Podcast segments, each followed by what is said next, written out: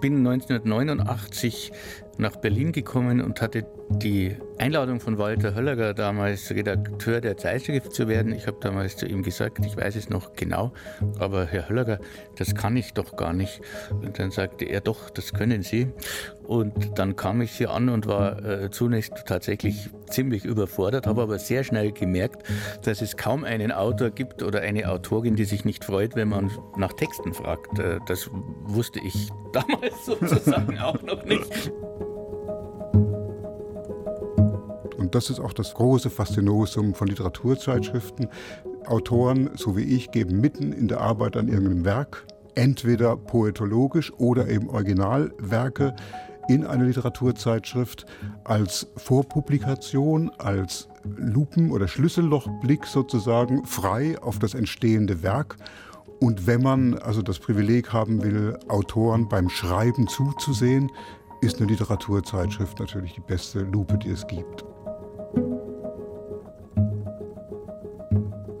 Der Schriftsteller Thomas Lehr war das eben und die Stimme vorher gehört Thomas Geiger, unter anderem Herausgeber der Literaturzeitschrift Sprache im technischen Zeitalter. Und diese Literaturzeitschrift feiert in diesem Jahr ihr 60-jähriges Jubiläum und deshalb steht in dieser Folge von Weiterlesen nicht wie sonst ein Buch im Zentrum, sondern eine Zeitschrift. Eben die Sprache im technischen Zeitalter, die 1961 von Walter Höllerer gegründet wurde und mittlerweile Hauszeitschrift des literarischen Kolloquiums ist ist. Weiter lesen ist ja eine Kooperation zwischen dem Literarischen Kolloquium und RBB Kultur. Normalerweise empfangen wir unsere literarischen Gäste gemeinsam, Thorsten Dönges und Thomas Geiger vom LCB und Nadine Kreuzzahler, Natascha Freundl und ich, Anne-Dore Krohn von RBB Kultur. Heute ist es mal anders. Heute ist Thomas Geiger mein Gast, weil er heute hier sitzt als Herausgeber der Sprache im technischen Zeitalter. Hallo Thomas, schön, dass du heute zur Abwechslung mal als mein Gast da bist. Ja, heute bin ich besonders gern hier. und du bist nicht alleine mein Gast. Hier sitzt noch ein weiterer Thomas. Das ist also moderativ heute eine Herausforderung. Thomas Lehr sitzt hier, Schriftsteller, Berliner, hat hat zahlreiche Preise für seine Bücher bekommen. Bekannt wurde er zum Beispiel mit dem Buch Nabokovs Katze oder September Vater Morgana und zuletzt erschien 2017 der Roman Schlafende Sonne. Herzlich willkommen, Thomas Lehr. Hallo, ich bin auch sehr gerne hier. Ja, und Thomas Lehr sitzt heute hier bei diesem Thema da es ja heute um die Sprache im technischen Zeitalter geht, weil du, Thomas, mit dieser Literaturzeitschrift auch eine gewisse Geschichte hast. Was verbindet dich mit der Spritz, wie sie abgekürzt wird? Es ist eine lange Geschichte eigentlich, die so ab meinem zweiten Roman etwa begonnen hat. Das heißt vor 30 Jahren etwa, dass ich immer wieder von Thomas Nummer 1 meist aufgefordert Beiträge zur Spritz geschrieben habe. Ich glaube, es sind 10, 15 Beiträge in, über die Jahre geworden oder mehr. Also das war ein wichtiges Ventil manchmal. Manchmal war es eine Herausforderung die, die auch sehr äh, positiv für mich gewesen ist. Manchmal war es ein fast routineartiges Publizieren, wenn ich ein neues Buch machte. Es war sehr vielgestaltig. Auf jeden Fall ist es eigentlich eine dauernde Konstante in meinem Schreiberleben gewesen, etwa einmal im Jahr fast oder, oder alle anderthalb Jahre irgendetwas in der Spritz zu veröffentlichen. Es gibt eine Jubiläumsausgabe von der Sprache im technischen Zeitalter. Das sind zwei Bände, Nummer 238 und 239, mit dem schönen Titel Zeitmitschriften. Und auch in dieser Jubiläumsausgabe hast du, Thomas Lehr, einen Beitrag beigetragen, den wir später auch hören werden. Zunächst aber Klären wir doch erstmal, was ist die Spritz überhaupt für eine Zeitschrift und wie steht es um sie? Es gibt ja viele Literaturzeitschriften in Deutschland. Es gab schon viele Literaturzeitschriften, ob Wielands Merkur oder Schillers Horen oder auch aktuelle, die es noch gibt, die Akzente, die Sinn und Form, Kultur und Gespenster. Es gibt eine ewig lange Liste von Literaturzeitschriften. Was aber, Thomas Geiger, was ist euer äh, USP, würde man im Werbejargon sagen, euer Unique Selling Point? Wofür steht die Sprache im technischen Zeitalter? Ich könnte jetzt eine lange Antwort äh, geben und eine kürzere. Ich versuche eine mittellange. Also zunächst äh, muss ich ganz kurz auf den Titel zu sprechen kommen. Sprache im technischen Zeitalter ist ja, sagen wir mal, ein etwas ungelenker Titel für eine Zeitschrift und das erklärt aber die Geschichte der Zeitschrift. Die ist gegründet worden von Walter Höllager, der 1959 einen Ruf an die Technische Universität bekam. Er kam aus Frankfurt damals und hatte dann an der TU ein Institut gegründet, das er nannte Sprache im technischen Zeitalter. Das lag in der Luft damals. Das war eine technikfreundliche Zeit. Damals hatte man auch die Hoffnung, zum Beispiel mit der Atomenergie den Schlüssel für die Zukunft in der Hand zu haben. Also es war eine technikzugewandte Zeit und es war eine technische Universität, wo er eben mit einer Philologie aufschlug.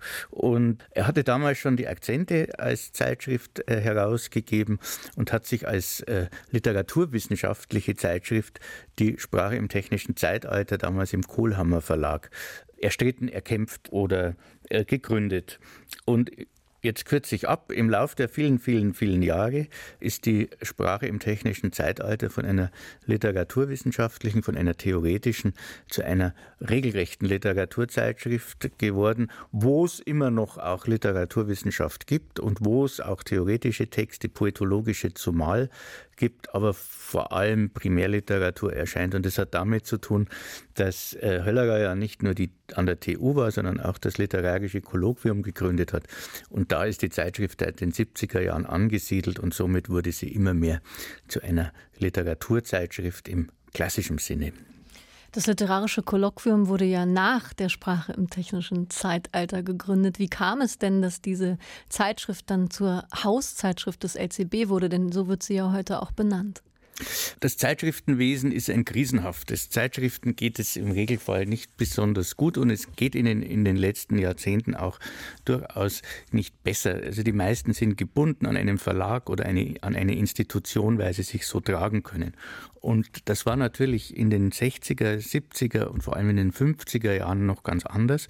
Sie erschien zunächst im Kohlhammer Verlag und der Kohlhammer Verlag hat dann Mitte der 70er Jahre die Zeitschrift aufgegeben. Und äh, Höllager war ein großer Bewahrer und hat gesagt, nein, ich kämpfe, ich schaue, wie ich das machen kann und hat dann eine Redaktionsstelle im LCB eingerichtet, äh, eben Mitte der 70er und so landete die Zeitschrift dann im LCB und neben dem literarischen Kolloquium wurde in den 60er Jahren ja auch das Berliner Künstlerprogramm des DAADs gegründet und es kam dann zu einer Partnerschaft mit dem DAAD und das führte dazu, dass eben auch internationale Literatur sehr stark Einzug nahm in die Zeitschrift. Und das ist auch bis heute so geblieben. Wir sind immer noch auch eine Zeitschrift, die über die Grenzen guckt.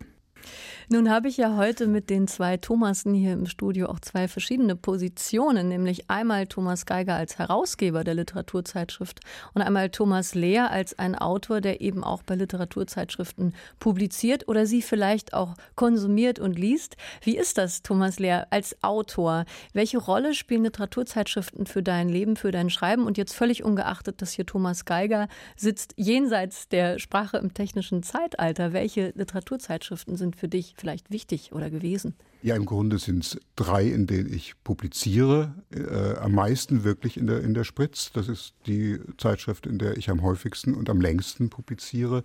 Publiziere aber auch in den Akzenten hin und wieder und äh, in Sinn und Form. Äh, das sind also die drei Zeitschriften, zu denen ich Beiträge leiste. Am häufigsten und am reizvollsten als Leser und auch als Beiträger zu Literaturzeitschriften sind es Schreibtischeinblicke, die man liefert. Und das ist auch das große Faszinosum von Literaturzeitschriften. Autoren, so wie ich, geben mitten in der Arbeit an irgendeinem Werk entweder poetologisch oder eben Originalwerke in eine Literaturzeitschrift als Vorpublikation, als Lupen- oder Schlüssellochblick sozusagen frei auf das entstehende Werk und auch mit Texten einer Länge, die zum Beispiel ein übliches Feuilleton nicht abdrucken würde. Das sind manchmal 10, 20, 30-seitige Texte, Originalarbeiten. Und wenn man also das Privileg haben will, Autoren beim Schreiben zuzusehen, ist eine Literaturzeitschrift natürlich die beste Lupe, die es gibt. Und es ist eine Fachpublikation, das ist eben kein Massenmedium, aber auf diesem kleinen Forum, das die Literaturzeitschriften, besonders die angesehenen haben, kriegt man aufregende Einblicke in das aktuelle Literaturschaffen von prominenten Autoren. Thomas Geiger, als du die Spritz übernommen hast, inzwischen wird sie ja herausgegeben von Joachim Sartorius und von Norbert Miller und von dir. Wann hast du die übernommen und mit welcher Absicht hast du das übernommen? Mit welcher Hoffnung? Na, übernommen habe ich sie, glaube ich, sowieso nicht. Aber ich bin 1989 nach Berlin gekommen und hatte die Einladung von Walter Höllager, damals Redakteur der Zeitschrift zu werden. Ich habe damals zu ihm gesagt, ich weiß es noch genau, aber Herr Höllager, das kann ich doch gar nicht. Und dann sagte er, doch, das können Sie. Und äh, wenn es einmal Probleme gibt, gibt es immer noch mich. Das war so die Herangehensweise von Höllager. Und dann kam ich hier an und war äh, zunächst tatsächlich hm, ziemlich überfordert, habe aber sehr schnell gemerkt, dass es kaum einen Autor gibt oder eine Autorin, die sich nicht freut, wenn man nach Texten fragt. Äh, das wusste ich damals sozusagen auch noch nicht. Das hat sich geändert.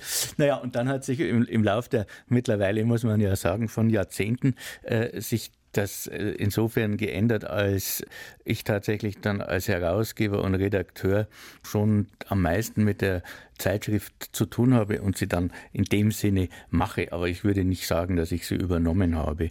Wieso ich das gemacht habe? Ja, weil ich fasziniert bin von Literatur, weil ich wusste, dass ich was mit Literatur werden möchte und nicht Lehrer. Und da wusste ich auch, dass das ein sehr enger Pfad ist. Und ich habe deswegen auch vorher eine Buchhandelslehre gemacht, damit ich eine Möglichkeit habe, mich irgendwie anders durchzuschlagen. Und dann war das natürlich eine ganz tolle Chance, hier aus München nach Berlin zu kommen und, und dann an dieses Haus und wirklich mitten hinein zu geraten in die nationale Literaturszene und dann auch sehr schnell äh, nach dem Mauerbau, ich kam im Juni, im November, war der große Kladderadatsch und dann äh, hatten wir ganz Osteuropa plötzlich im Haus und es war eine ganz großartige Zeit. Thomas Lehr hat gerade so schön gesagt, dass Texte in Literaturzeitschriften oft ja auch Einblicke in die Werkstätten von Autorinnen und Autoren sind, Schlüssellochblicke. Wie akquirierst du, Thomas, aber die Themen und in welcher Wechselwirkung stehen die vielleicht auch zum Programm im literarischen Kolloquium, wo du ja eben auch als Programmmacher tätig bist? Ja, äh, das ist natürlich eine der äh, am schwersten zu beantworteten Fragen, weil alles stimmt. Es gibt also eins, es gibt Blindeinsendungen, das funktioniert verhältnismäßig selten selten. Es gibt äh, Höreindrücke, die ich im, im, im LCB oder auch äh, sonst wo erfahre und sage, das ist aber ein interessanter Text. Es gibt Veranstaltungsreihen, die wir machen, wie zum Beispiel die Autoren- und Autorinnenwerkstatt, die wir seit 20 Jahren pflegen und wo immer das erste Heft im Jahr quasi mit Debütanten gefüllt ist. Oder wir nehmen uns Themen vor wie Gewalt in der Literatur oder wir richten kleine Tagungen aus wie Klagenfurt Revisited, wo wir Klagenfurt um 1989 nochmal beleuchtet haben. Oder wie jetzt mit den Zeitmitschriften, wo wir wirklich, ich weiß nicht, 50 oder 60 Autorinnen und Autoren gefragt haben, sie mögen uns Texte schicken, die sich einem Jahrzehnt zuordnen lassen. Also es ist eine große Mischung aus allen äh, denkbaren äh, Formen, wie wir an und zu Texten kommen. Ja, kommen wir doch mal zu dieser Jubiläumsausgabe der Sprache im technischen Zeitalter. Zwei Ausgaben durch die Jahrzehnte, ein Ritt durch die 60 Jahre, die es jetzt eben diese Zeitschrift gibt. Und Thomas Lehr hat einen Text geschrieben über die 80er. Wie kam es denn dazu, dass du genau über die 80er schreiben wolltest oder war das ein Auftrag von Thomas Geil? Nein, es war ein Angebot. Also ich konnte mir das Jahrzehnt aussuchen und ich glaube, wie viele Autoren in den Bänden habe ich das Jahrzehnt ausgesucht, in dem ich zum Schriftsteller geworden bin.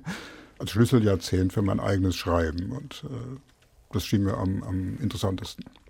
Und das ist der Text, den wir jetzt auch gleich hören werden. Am Ende der Geschichte heißt dieser Text. Den hast du extra geschrieben für diese Sonderausgabe. Ja, das ist nur für die Spritz gemacht. Ja.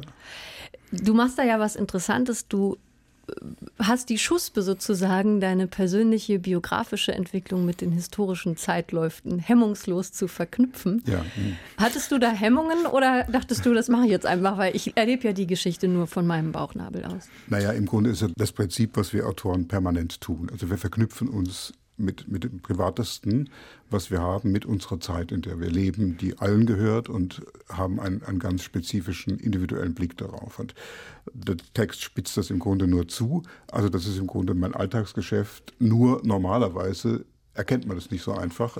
Und jeder Autor benutzt die Autobiografie als Malkasten und mogelt seine eigene Geschichte in das Allgemeinere der Fiktion ein. Aber hier ging es mir auch darum, sehr, sehr persönlich zu schreiben. Das haben ja auch viele Autoren in dem Band auch gemacht, weil es ist eben unsere Geschichte. Und es wäre, und das ist eben das Interessanteste auch, wie die ganz intime persönliche Geschichte sich mit den größeren Zeitumständen verknüpft. Und genau an dieser Schnittstelle wird man ja auch zum Autor weil man das Gefühl hat, man möchte an diesem Reibungspunkt Kunst machen. Und von diesem Reibungspunkt hören wir jetzt am Ende der Geschichte von Thomas Lehr in der aktuellen Jubiläumsausgabe der Sprache im technischen Zeitalter, die dieses Jahr 60 Jahre alt wird. Am Ende der Geschichte, die 80er. Am Ende der Geschichte hatte ich meinen Roman abgeschlossen, obgleich es früher eingetreten war als erwartet. Bis dahin dem Fall der Mauer im November 1989, waren fast die gesamten 80er Jahre verstrichen, die Zeit meines schriftstellerischen Aufbruchs und sofortigen Untergangs. So wie ich das Ende der 80er um ein Jahr vor verlege, so datiere ich ihren eigentlichen Beginn auf den Sommer 1981, indem ich den Entschluss fasste, mir nach den Vordiplomsprüfungen im Fach Biochemie ein Sabbatical zu nehmen, um mal kurz den Roman zu schreiben, von dem ich seit längerer Zeit träumte. Damit verwandelte ich fast ein ganzes Jahrzehnt in einen Traum oder in eine Traumtänzerei vielmehr, die mich heute noch erstaunt, erschreckt, aber auch mit einer gewissen Zufriedenheit erfüllt. Die 80er verträumte ich fast durchgehend in West-Berlin. Ich war Student eines Orchideenfachs, für Biochemie wurden damals nur 15 Studierende an der FU angenommen. Paketpacker im Postamt Tempelhof, studentische Hilfskraft im Schlagwortkatalog der Dahlemer Universitätsbibliothek, Datentypist in einer Reinigendorfer Spedition, Nachtwache in einer Langwitzer Klinik für als unheilbar angesehene psychisch Kranke, Sekretär durch die Annahme einer Halbtagsschreibstelle an einer Bibliothek der FU und Programmierer nach Umwidmung der Schreibstelle, als die Bibliothekarinnen bemerkten, dass mein Kopf besser zu gebrauchen war als meine zehn Tippfinger. In Wirklichkeit aber hatte ich mich dem Traum hingegeben, ein Schriftsteller in der Güteklasse meiner inneren Nationalhelden, Gustave Flaubert und Wladimir Nabokov zu werden. Nach dem Sabbatical, das 1982 mit einem wütend und resigniert gefüllten Papierkorb endete, beschloss ich, nicht aufzugeben und keine Arbeitszeit für irgendeine Art von bürgerlichem Werdegang mehr zu verschwenden, solange mir kein wirklich beeindruckender Roman gelungen war. Infolgedessen geriet ich voll aus der Spur für das gesamte Jahrzehnt. In den 80ern war ich überall und nirgendwo undefiniert, unverantwortlich, unausgereift und unbändig, mit einer Ausnahme. Ich verbrachte jede Woche wenigstens 30 Stunden mit dem Versuch, das Schreiben zu lernen. Ich war ein Slow Learner, ein blutiger Dilettant, umständlicher Autodidakt und Self-Made Man jenseits aller Schreibschulen zunächst vollkommen isoliert, was die Literatur anging, da ich infolge meines naturwissenschaftlichen Studienanfangs von werdenden Chemikern, Medizinern oder Physikern umgeben war. Nie habe ich mehr gelesen als in den frühen 80er Jahren. Nie war ich verzweifelter und einsamer, nie euphorischer und energischer, nie hatte ich weniger Geld. Ich glaube nicht, dass ich überwiegend glücklich war, aber ich war ekstatisch und resilient, weil ich genau das tat, was ich tun wollte, und ziemlich gelassen in Kauf nahm, was damit einherging. Während meiner Jugend in der pfälzischen Provinz, während meiner beiden Studienjahre auch, hatte ich immer nach einer Zauberformel gesucht, mit der man der Enge und dem Strangulationsgefühl entrinnen konnte, abgeschlagen, mittelmäßig und unwichtig zu sein. Mit dem Entschluss, Schriftsteller zu werden, hatte ich das Vatemekum entdeckt und es wirkte sofort und erfüllend unter einer Voraussetzung. Man musste sich den Schuss in die Hauptschlagader setzen. Das hieß, sich schwören, ab sofort und möglichst sein ganzes Leben lang den Großteil seiner Arbeitskraft dafür einzusetzen, bemerkenswerte Literatur zu machen. Zu Risiken und Nebenwirkungen befragen Sie Ihren Arzt oder Apotheker. Also sah ich die 80er als Teil der künstlerischen Risikogesellschaft, die in Westberlin dieser Jahre freilich gar nicht so klein war. Ich lernte allerhand Lebenskünstler kennen. Aber ich tauchte in keine Subkultur ab, sondern blieb meinen Ex-Kommilitonen und Freunden verbunden, die nach und nach ihre wissenschaftlichen Karrieren machten. In meinen Kreisen hatte nur ich mich aus der bürgerlichen Umlaufbahn geschossen, und ich nutzte meine seltsame Kometenfluglinie, um meine Zeit so zu beobachten, wie ich es heute noch tue, empathisch und distanziert zugleich. Das Verhältnis des Einzelnen zu seiner Epoche, zu seinem Alltag, zu den historischen Verwerfungen seiner Zeit hat mich als Schriftsteller stets fasziniert. Und wenn ich eine durchgehende Linie in meinen Büchern suche, dann ist es die Rolle des teilnehmenden und doch skeptisch entfernten Chronisten. Ich bin in meiner Zeit und außerhalb. Ich unterliege ihren Einflüssen und ich widerstehe ihnen. Ich teile ihre Moden und falle von ihnen ab mal instinktiv, mal aus klaren Entschlüssen. Also war ich in den 80er Jahren ein Kind meiner Zeit, das in diesem Jahrzehnt sein Erwachsenenleben begann und definierte, von meinem 23. bis zu meinem 33. Jahr, und zugleich war ich ein Marsmensch, wie Heiner Müller es einmal von sich sagte, jenseits von Raum und Zeit, ungläubig den Kopf darüber schüttelnd, wohin es mich verschlagen hatte. Der Westberliner Orbit erwies sich ein Jahrzehnt lang, ein Jahrzehnt lang für mich als bester Ort der Kunst.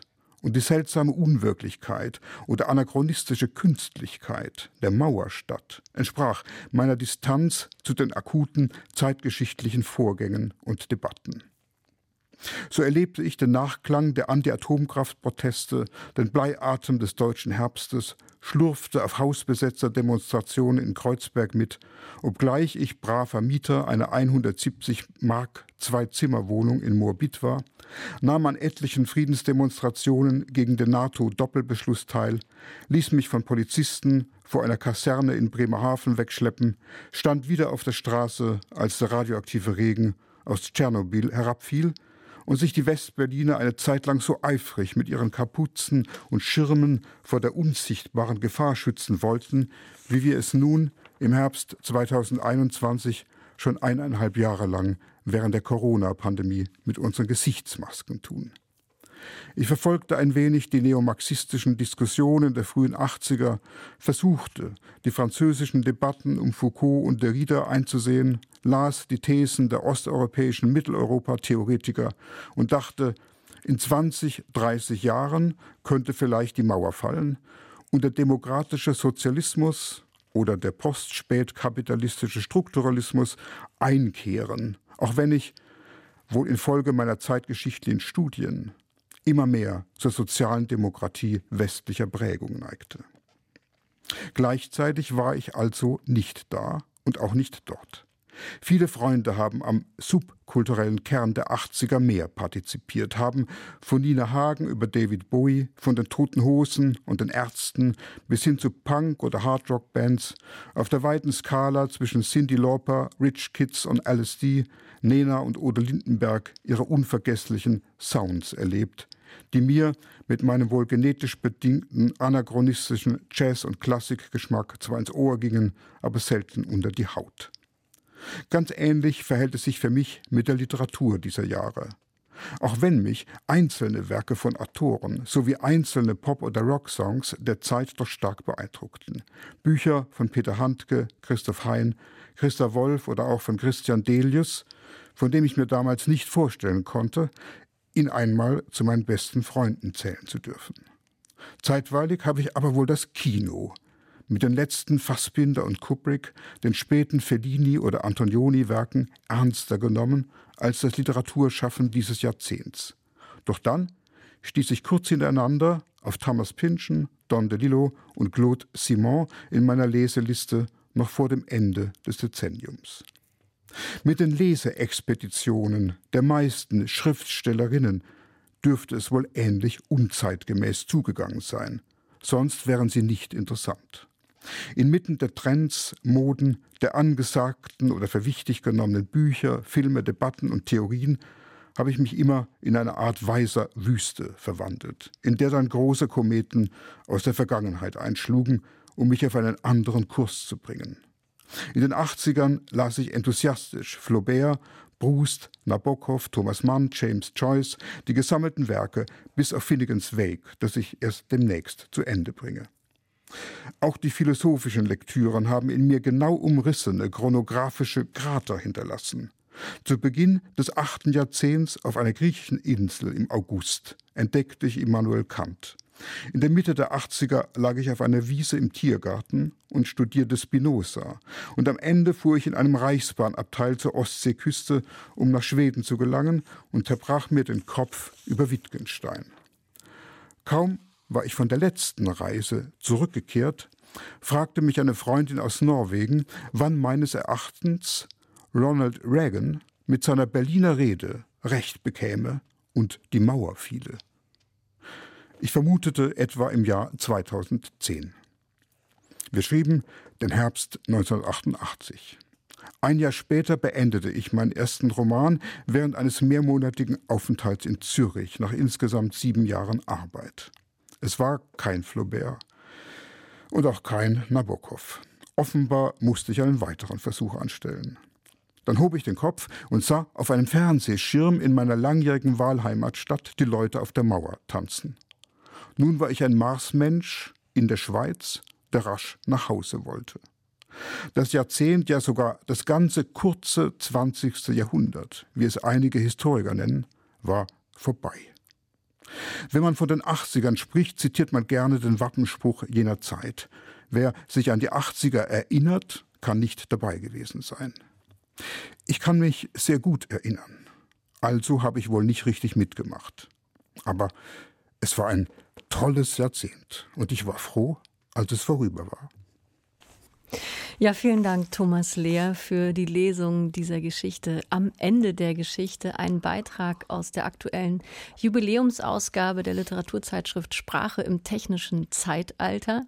Thomas Lehr ist heute in dieser Ausgabe von Weiterlesen einer meiner zwei Gäste im Studio zusammen mit Thomas Geiger, der eben Herausgeber ist der Sprache im technischen Zeitalter, die dieses Jahr 60-jähriges Jubiläum feiert. Thomas Lehr, diese Geschichte über die 80er, in der du deinen schriftstellerischen Aufbruch verknüpfst mit den historischen Zeitläuften. Der erzählt ja natürlich von deiner Genese als Autor und am Ende dieses Textes ist die Mauer gefallen und der erste Roman ist geboren. Wie war denn das in deiner schriftstellerischen Biografie? Gab es einen Moment, an dem du dich mit einer gewissen Selbstverständlichkeit als Autor empfunden hast? Du hast ja Biochemie studiert, viele verschiedene Nebenjobs gemacht, klang auch eben in dieser Geschichte an. Gab es so einen Kippmoment, in dem du gesagt hast, meine Identität ist jetzt die eines Autors? Ja, das war eigentlich, das fiel mit dieser, mit dieser Kant-Lektüre komischerweise zusammen. Das war 1981, da machte ich einen Urlaub, da hatte ich dann zwei Jahre Biochemie studiert, war dabei, das Vordiplom zu machen. Und da war ich vier Wochen in Griechenland auf der Insel Andros und las bei 40 Grad im Schatten Kant. Das kann, da kann nichts Gutes bei rauskommen.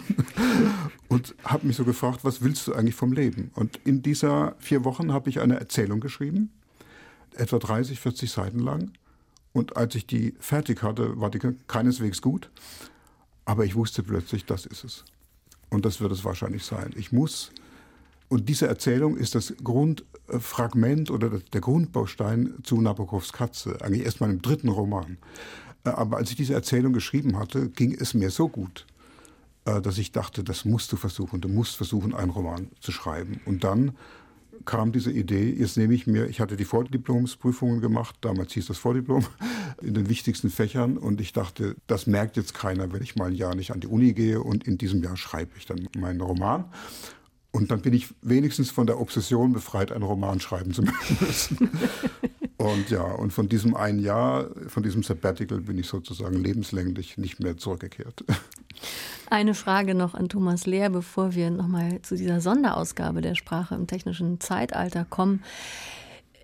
Du nennst ja in diesem Text Säulenheilige andere Autorinnen und Autoren, die für dich wichtig waren. Kant hast du eben genannt, Christa Wolf und so weiter. Inwiefern spielt aktuell der Austausch mit anderen Schreibenden für dich eine Rolle? Vielleicht sogar auch mit Schlüssellochseinblicken in deren Schreibwerkstätten, in Literaturzeitschriften? Oder gibt es so eine Art regelmäßigen Austausch mit anderen Schreibenden, der dich inspiriert oder den du sogar brauchst? Es gibt regelmäßigen Austausch.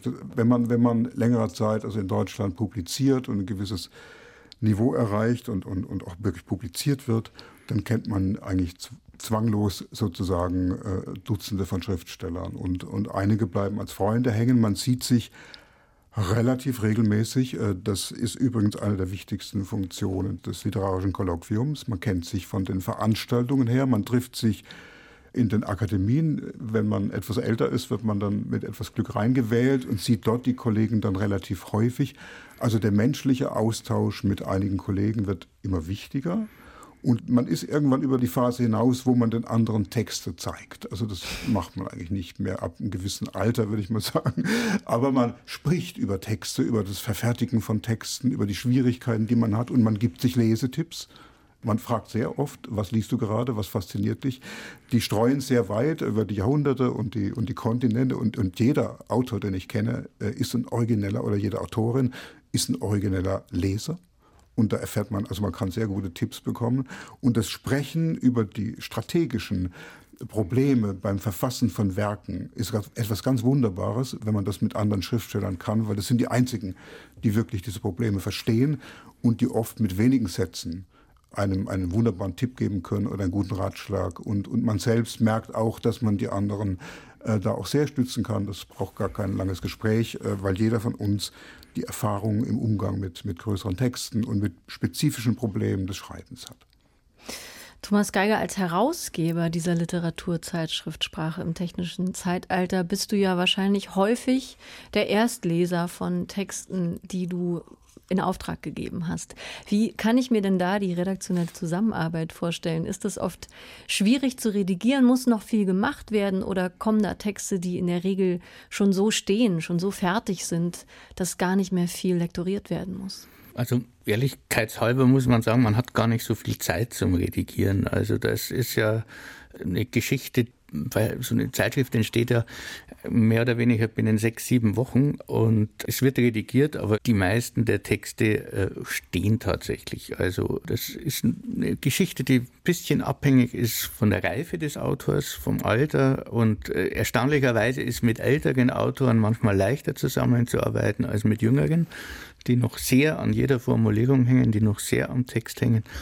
Und von was ich jetzt gar nicht spreche, ist Orthographie. Da wird drüber geschwiegen, das wird clandestin erledigt. Und äh, es ist ja auch so, dass man für eine Zeitschrift eine gewisse Hausorthographie braucht, weil spätestens nach der Rechtschreibreform so viel möglich geworden ist, dass man gucken muss, also dass man Fotografie halt mit PH schreibt oder mit F und das nicht ständig durchwechselt. Es wird redigiert, aber es wird nicht so intensiv lektoriert, wie man das bei einem Buch tun würde. Diese Sonderausgabe der Sprache im technischen Zeitalter versammelt viele, viele Autorinnen und Autoren, die sich eben durch die letzten 60 Jahre hindurchschreiben. Eine Geschichte über die 80er von Thomas Lehr haben wir gerade gehört, aber da sind zum Beispiel Namen dabei wie Ulrich Pelzer, Friedrich Christian Delius, Heribert Tomek, Katrin Schmidt, Shader Basiar.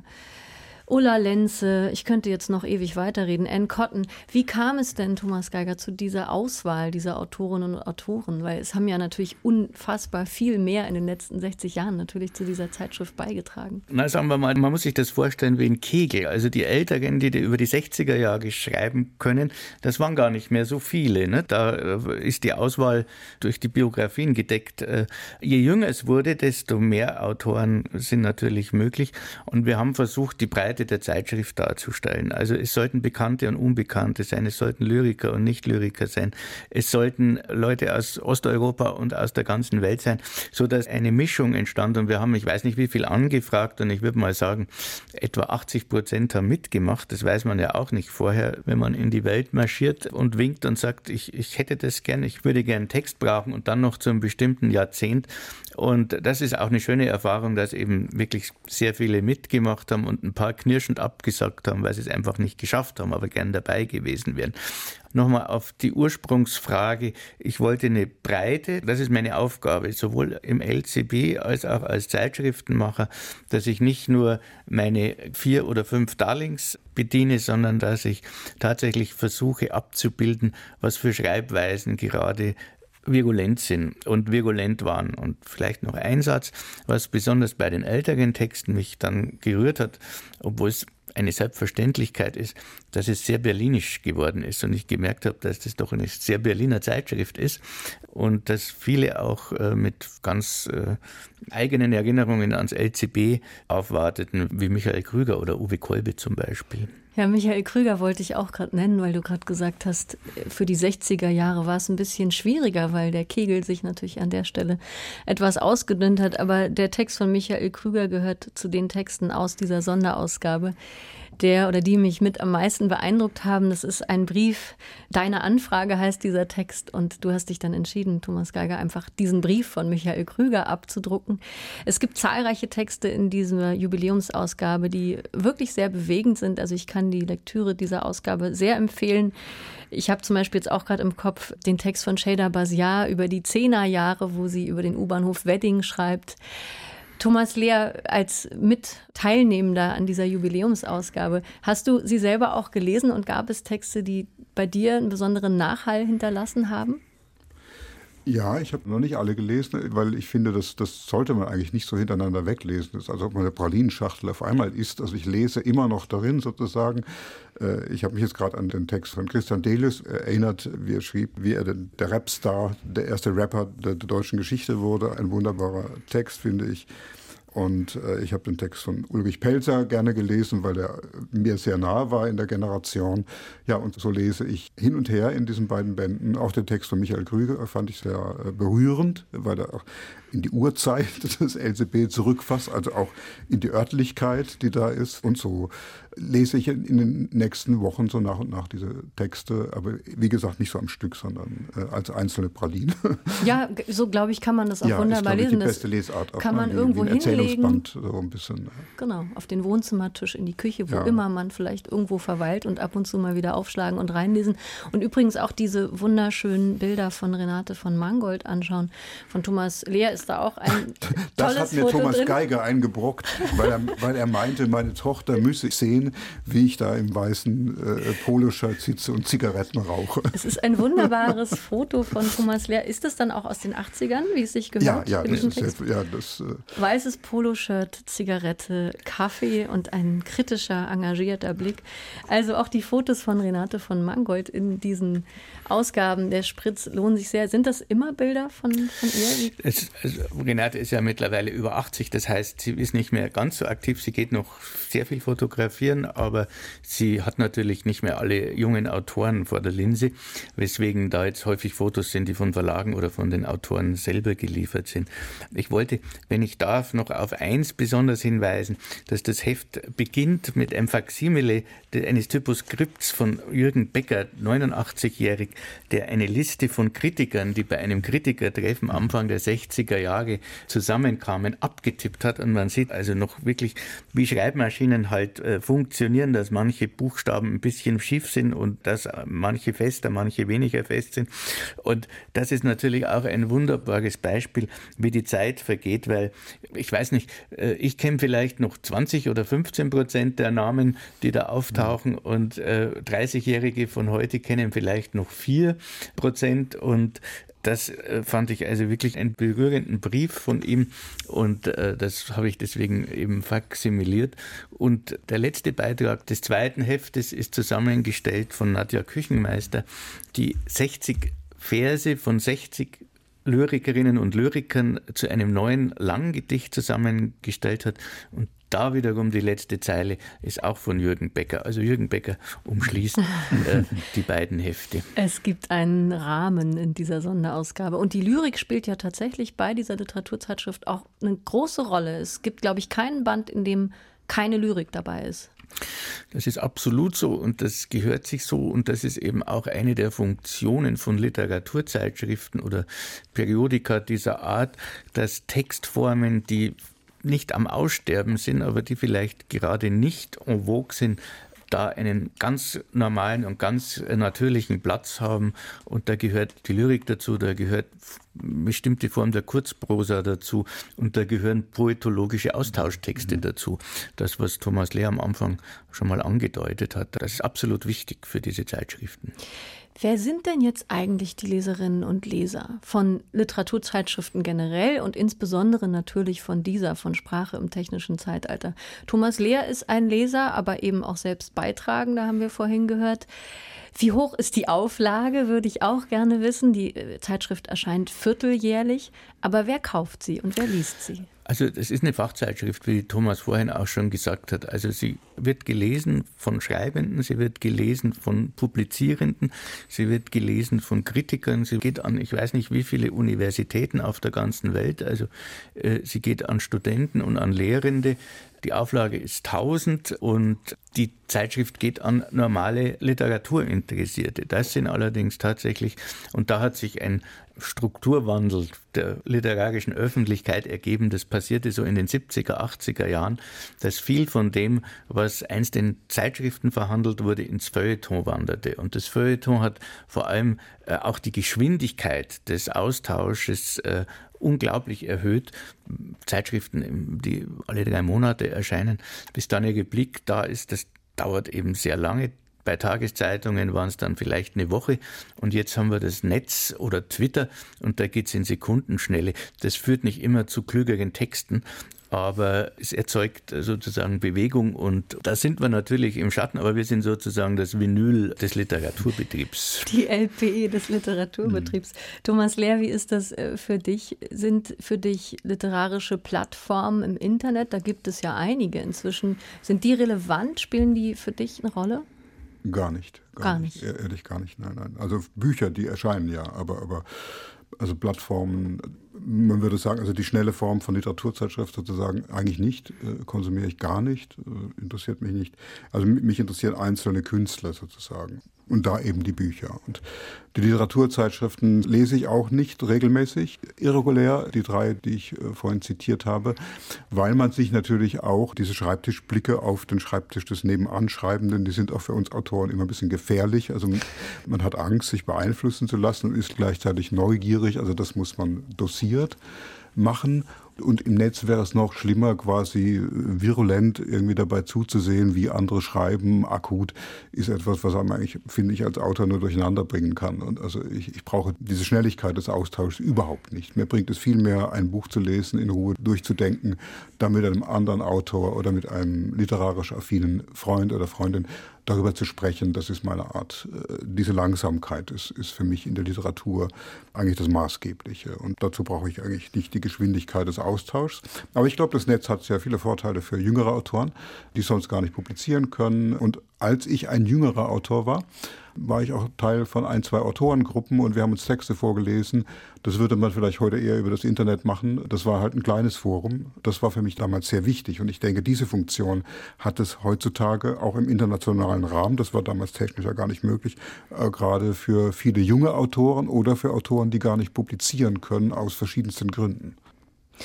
Als Herausgeber Thomas Geiger von so einer Literaturzeitschrift will man natürlich trotzdem irgendwie am Puls der Zeit bleiben. Gibt es denn strukturelle Überlegungen für Sprache im technischen Zeitalter, dass man sich zum Beispiel auch mit einer Website mehr aufstellt, einen Blog draus macht oder interaktiver wird? Na, das ist bei uns ja mit dem LCB so, dass wir eine ganze Reihe von Texten, die auch kürzere Texte, die im Rahmen von Veranstaltungsreihen bei uns äh, auflaufen, dass wir die ins Netz stellen und da gibt es insofern eine gewisse Trennung von Textlängen, Textgattungen. Natürlich ist es so, dass man überlegen könnte und es äh, wird wahrscheinlich ganz sicher irgendwann mal so sein, dass die Sprache im technischen Zeitalter vielleicht als Zeitschrift tatsächlich auch ins Netz wandert. Das weiß ich nicht, aber äh, das ist ein bisschen so wie bei den Arten und bei den verschiedenen Sprachen auf der Welt. Solange wir sie am Leben halten können, solange äh, werden wir alles tun, dass sie weiter existiert und nicht in einer anderen Form im Netz weiter wurstelt. Aber das ist eben deswegen, weil, weil das LCB so viele verschiedene Varianten hat, die bereits auch im Netz bedient werden, dass wir uns da gegenseitig auch irgendwie einfach kannibalisieren würden. Hm. Und der persönliche Austausch, den eben Thomas Lehr beschrieb oder der eben am LCB immer wieder stattfindet, den kann man ja sowieso durch nichts ersetzen. Es gab letzte Woche auch ein Jubiläumsfest zu Ehren von 60 Jahren Sprache im technischen Zeitalter mit vielen Autorinnen und Autoren, die dort aufgetreten sind, unter anderem Ulla Lenze, Uwe Kolbe, Nadja Küchenmeister, Katrin Röckler, Gerd Loschutz oder Theresa Preauer. Und da, Thomas Geiger, ging es ja unter anderem um die Frage, inwiefern das Schreiben dieser Autorinnen und Autoren von dem oder dem einen Zeitgeist beeinflusst ist. Wie hast du das erlebt? Gab es da so eine Art unterm Strich Analyse, inwiefern sich die Autorinnen und Autoren dazu verhalten haben?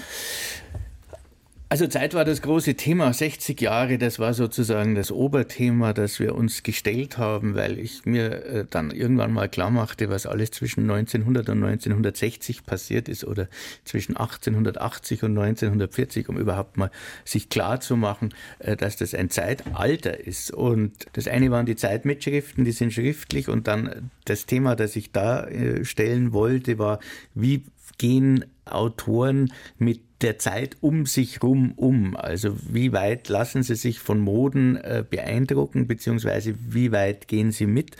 Das wurde sehr unterschiedlich verhandelt. Die einen sagten, nein, ich lasse mich nicht beeindrucken von der Zeit, ich stehe über dem Zeitgeistigen, über den Moden. Andere gesagt, na, ich bin natürlich ganz selbstverständlich Teil von jeder Zeit und versuche das, äh, so wie das Thomas in diesem 80er Jahren Text ja auch gemacht hat, also äh, Strömungen aufzunehmen und sie für sich zu werden und für sich zu verarbeiten. Und es gab ein wirklich ein wunderbares Podium mit Enkotten, Ursula Krechel und Theresa Preauer, das man auch im Netz auf der Seite des LCBs nachsehen kann, wie alle drei Panels die sich sehr wunderbar auch über das Frausein in den verschiedenen Jahrzehnten, Ursula Krechel auf die 70er Jahre zurückgreifend und unterhielten. Und das war ganz wunderbar. Man kann das alles im Netz noch nachschauen, wenn man möchte. Und bei diesem Thema Zeitgeist, da möchte ich jetzt Thomas Lehr natürlich auch noch mal eine Frage dazu stellen. Vorhin in dem Text über die 80er Jahre. Da hast du ja im Vorfeld schon gesagt, das ist eigentlich für dich als Autor immer Thema, dass du dich als Schreibender mit der Umgebung, mit der historischen Umgebung der Gegenwart verknüpfst. Hat sich das irgendwie verändert im Laufe deiner Schreibbiografie? Bist du immer noch genauso sensorisch offen für das, was dich gerade umgibt, oder gibt es da eine Veränderung im Vergleich zu früher?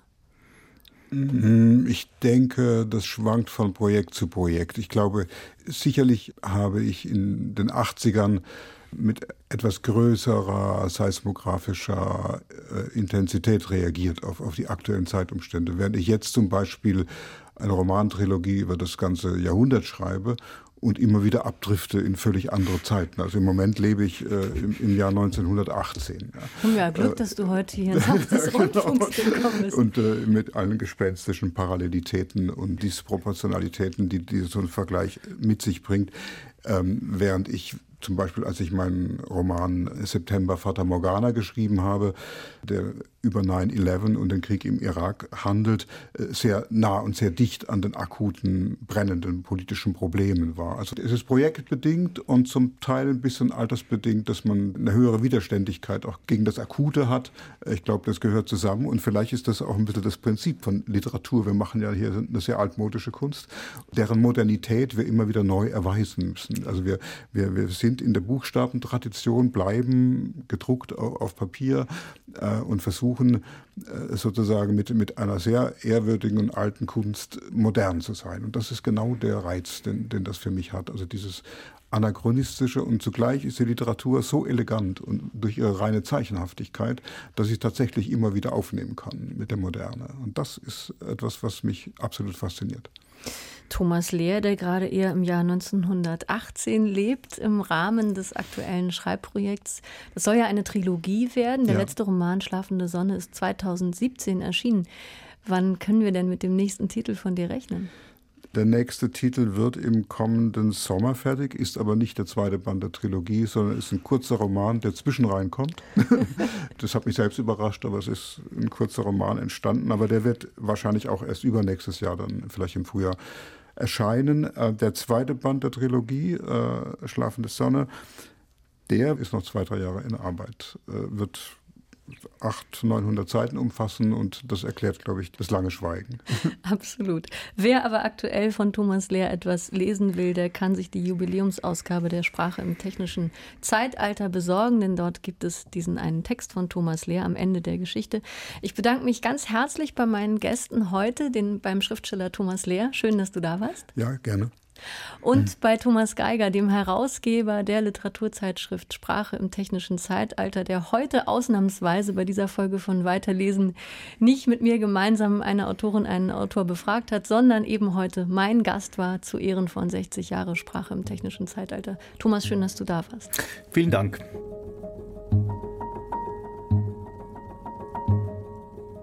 Thomas Geiger und Thomas Lehr waren heute meine Gäste in dieser Folge von Weiter Lesen, unserer Radio- und Podcast-Lesebühne von RBB Kultur und im Literarischen Kolloquium Berlin. Heute als Sondersendung zum 60. Geburtstag der Literaturzeitschrift Sprache im technischen Zeitalter.